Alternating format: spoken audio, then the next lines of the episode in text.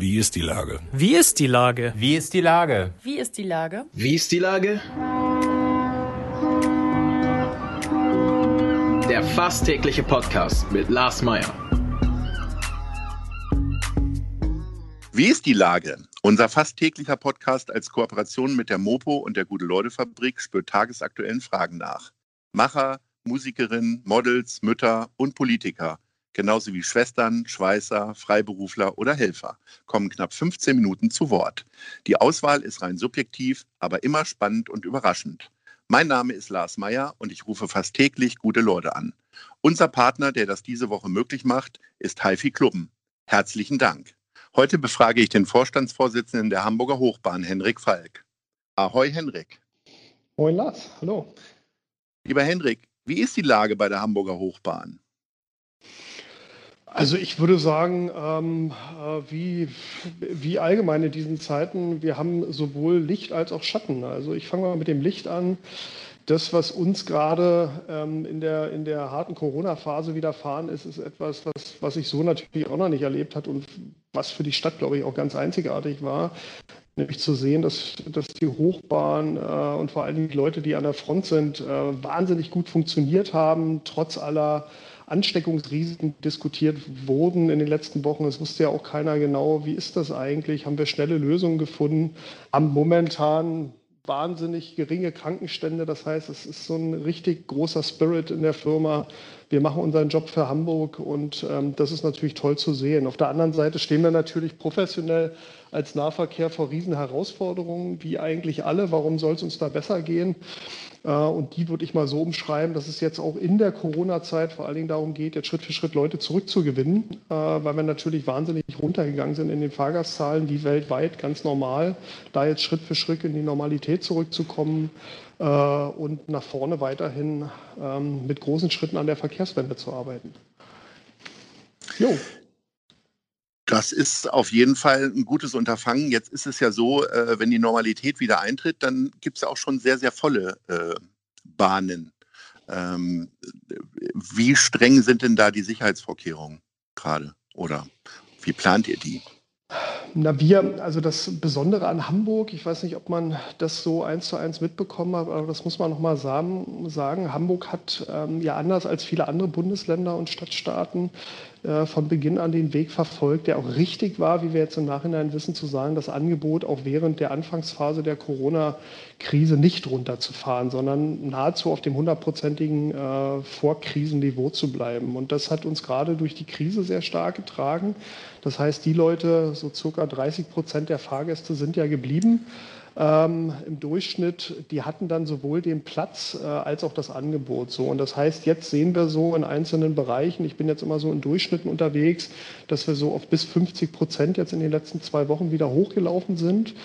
Ähm, haben natürlich vor allen Dingen im Bus nach wie vor die Abstandsregelung äh, zum Fahrer. Also da ist ja der Vordereinstieg abgesperrt. Da arbeiten wir gerade an Lösungen ähm, äh, durch Einbau einer Scheibe vorne da dann auch schnell wieder den Vordereingang zu öffnen.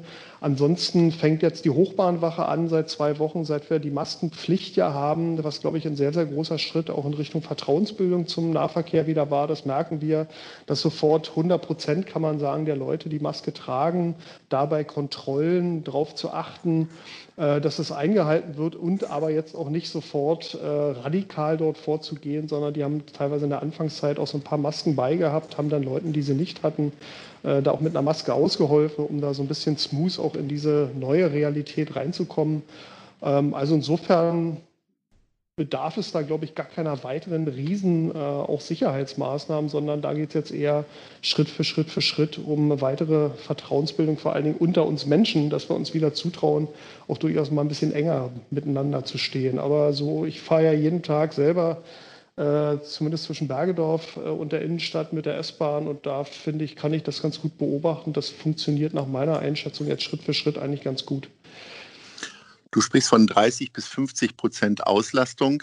Wirtschaftlich gesehen macht ihr dann auch eigentlich richtig miese. Ähm, das heißt, für mich ja, gibt es dann wieder Preiserhöhungen Ende des Jahres oder willst du die, bist du so kühn zu behaupten, da schließe ich erstmal aus? Also ich würde, das Preiserhöhungsthema ist ja ein Thema, was, wo ich ja, also sowas kann man natürlich nie ausschließen und das ist jetzt, glaube ich, auch nicht Zeit, äh, die Zeit gerade darüber zu diskutieren, ob es jetzt zum Ende des Jahres eine Preiserhöhung geben wird oder nicht, sondern äh, das, was man sehen muss, ist natürlich, deswegen ist auch die Frage nach der Wirtschaftlichkeit eine, die man bei uns äh, immer zweischneidig sehen muss. Ich glaube, das, was jetzt während der Krisenphase besonders nochmal und was ja auch ein elementarer Teil des Nahverkehrs ist, hochkam, ist halt dieser wunderbare alte Begriff der ähm, gemeinen gemeinnützig, Gemeinwirtschaftlichkeit. So, das heißt, wir waren für die Leute da und zwar mit vollem Angebot und das war auch notwendig, äh, die wirklich auf uns angewiesen waren. So, und das sind ja Leute, die auch als weitestgehend alle zu Hause geblieben sind, äh, egal ob Homeoffice fähig oder nicht, als Kurzarbeit losging, die die wirklich zum, zum Job mussten, die äh, einfach die, die Fahrtanlässe gar nicht anders organisieren konnten. Ähm, und dementsprechend ist es so, dass äh, jetzt Schritt für Schritt für Schritt, äh, da reden wir über die Einnahmenseite, uns natürlich freut und da hoffen wir schon, dass wir auch weiter deutlich nach oben gehen, dass damit dann auch die Einnahmen wieder steigen. Wir gehen aber davon aus, und das steckt ja hinter deiner Frage, äh, es ist also im ÖPNV nicht so, dass man jetzt mal kurz das Angebot runterfährt und dann hat man da sofort wahnsinnige Einsparungen, sondern wir haben ja sowohl die Leute als die Fahrzeuge an Bord. Ähm, der, äh, und das ehrlicherweise jetzt äh, sind auch wieder 100 Prozent notwendig. Ähm, das Entscheidende ist, und das läuft gerade bundesweit, dass äh, es eine große Aktivität gibt, auch für die Einnahmeverluste, die dieses Jahr und auch nächstes Jahr in meiner Branche eintreten werden, auch äh, sowas wie so einen Schutzschirm zu errichten, weil das sind ja nicht nur öffentliche Unternehmen wie die Hochbahn, muss man sich vorstellen, sondern es gibt auch ganz viele private Busunternehmen etc., die natürlich alle unter denselben Themen leiden. Also insofern gehe ich davon aus, dass wir äh, die Thematik der Einnahmeausfälle in diesem Jahr und im nächsten Jahr wird es auch noch ein bisschen so bleiben, ähm, lösen müssen. Äh, das werden wir nicht über reine Ticketerhöhungen äh, hinbekommen. Das ist, glaube ich, auch nicht Sinn und Zweck der Sache, sondern da sind wir auch nicht anders als ganz normale Wirtschaftszweige, die jetzt um äh, Schirme sich bemühen. Und äh, danach, da gehe ich fest von aus, da gibt es auch historische Beispiele, ehrlicherweise wird es dann relativ schnell wieder so sein, dass alle erkennen, dass der Nahverkehr massiv Teil der Lösung ist, weil man natürlich, das muss ich dir nicht erzählen, weiterhin über einen Klimawandel reden, die eigentlich große Herausforderung, die uns in den nächsten zehn Jahren bevorsteht und wir da einfach neue Lösungen brauchen. Und da ähm, sind wir natürlich ganz vorne mit bei. Klimawandel, aber vor allen Dingen auch Verkehr ist ein großes Thema in den derzeitigen Koalitionsverhandlungen dieser Tage. Ist Verkehr ein ganz großes Thema. Äh, mit wie vielen Augen schielst du denn auf die Sachen, die da so rauskommen? Das ist natürlich schon. Äh, wir sind ja ähm, natürlich elementarer Teil sowohl der Dinge, die dort diskutiert werden, weil es ist, äh, es ist das Thema Mobilität ist, glaube ich, in Hamburg äh, wie in allen Metropolen dieser Erde, kann man ja fast sagen, ohne, ohne Nahverkehr, ohne ähm, äh, auch öffentlichen Nahverkehr gar nicht denkbar. So. Und insofern geht es nach vorne. Stichwort Hamburg-Takt ist ja eines der großen Herausforderungen, wo ich aber ehrlicherweise von Beginn an gar keine Zweifel hatte, dass das jetzt auch in den Koalitionsverhandlungen bestätigt wird, weil da sind sich ja die Koalitionspartner von Beginn an einig gewesen, äh, dass auf der Basis ist nach neu, äh, die Suche nach neuen Systemen mit Integration auch des Radverkehrs etc. nach vorne dann die Alternative zum Pkw äh, hier in naher Zukunft bilden soll. Und da müssen halt alle samt was dran tun. Und da ist die Koalition auf einem sehr, sehr guten Weg. Insofern schaue ich da ganz entspannt hin. Gibt es denn noch Forderungen, die du da gerne unterbringen möchtest oder die möglicherweise da auf dem Papier sind, die wir alle noch nicht wissen? Das wäre, also dann würde ich irgendwas falsch machen, wenn ich diesen Podcast dazu nutzen würde. Ja. Aber es kann ja nicht nur äh, den um den Hamburg-Takt gehen. Äh, geht, da geht es ja, glaube ich, auch um bestimmte Streckenerweiterungen und so weiter. Ist das eine relativ sichere Sache in diesen unsicheren Zeiten?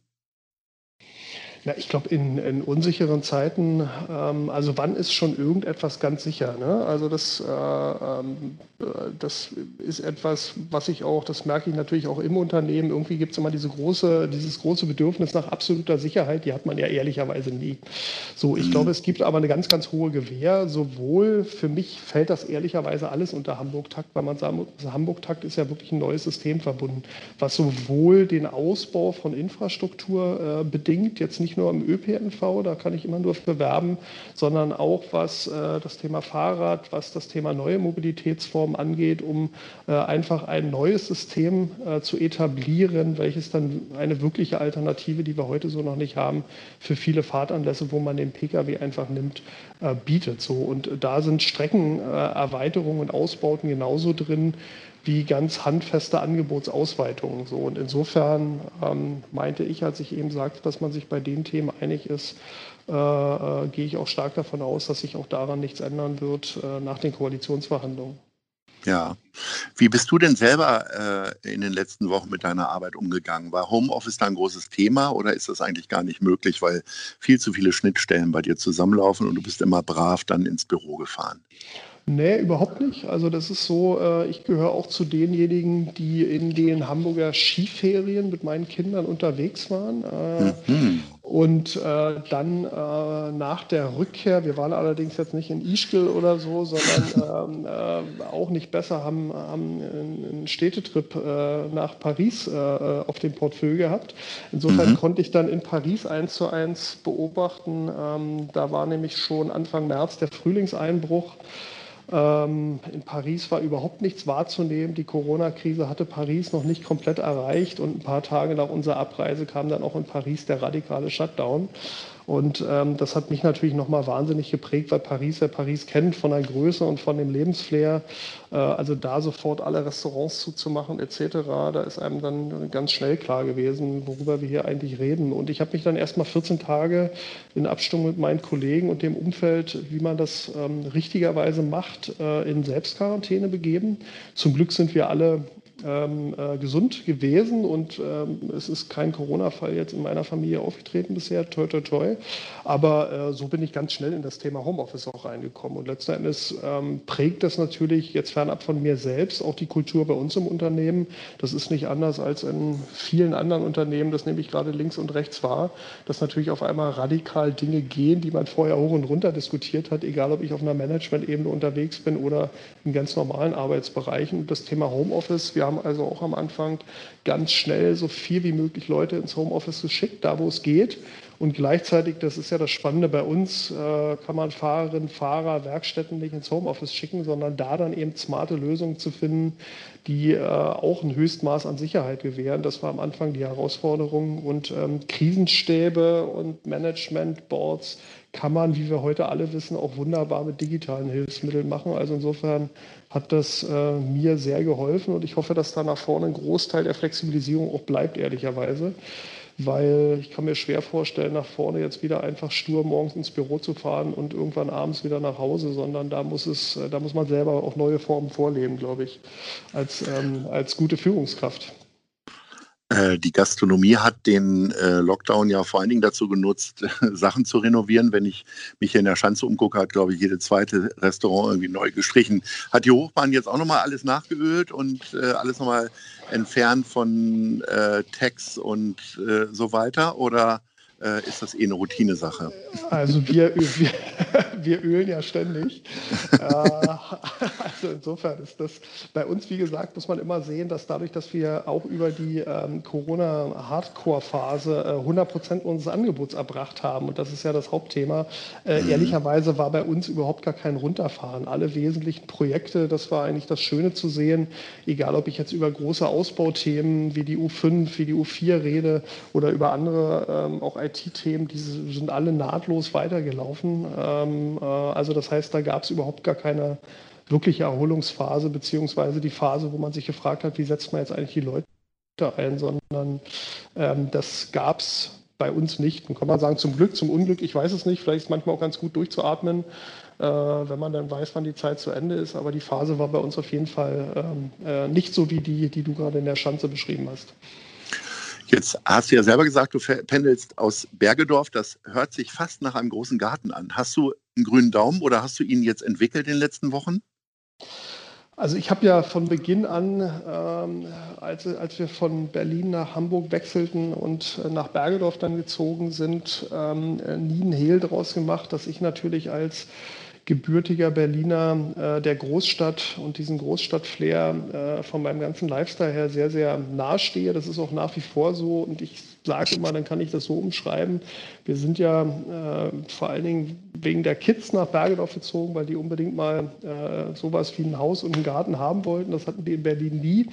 Und die Eltern haben sich eher schwer getan, also meine Frau und ich. Und äh, jetzt hat uns die Corona-Krise aber auch gezeigt, deswegen kann ich das zusammenfassen, kurz und knapp. Ich war noch nie so glücklich in Bergedorf zu leben wie in den letzten Monaten, weil da weiß man natürlich schon, wenn ich meine Freunde links und rechts, egal ob jetzt in Hamburg oder Berlin oder wo auch immer sehe, die in Innenstädten ähm, wirklich sich bewegen, da ist es schon ein großes, großes Privileg, ähm, dann in Bergedorf ein bisschen durchatmen zu können äh, und da einen Wald direkt in der Nähe zu haben. Das weiß ich also inzwischen sehr zu schätzen. Ähm, führt aber nicht dazu, dass ich sagen würde, dass ich das jetzt für immer machen muss.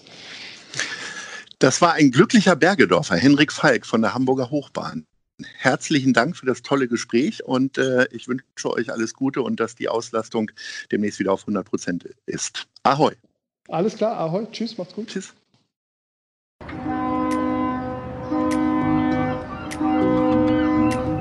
Dieser Podcast ist eine Produktion der Gute-Leute-Fabrik und der Hamburger Morgenpost.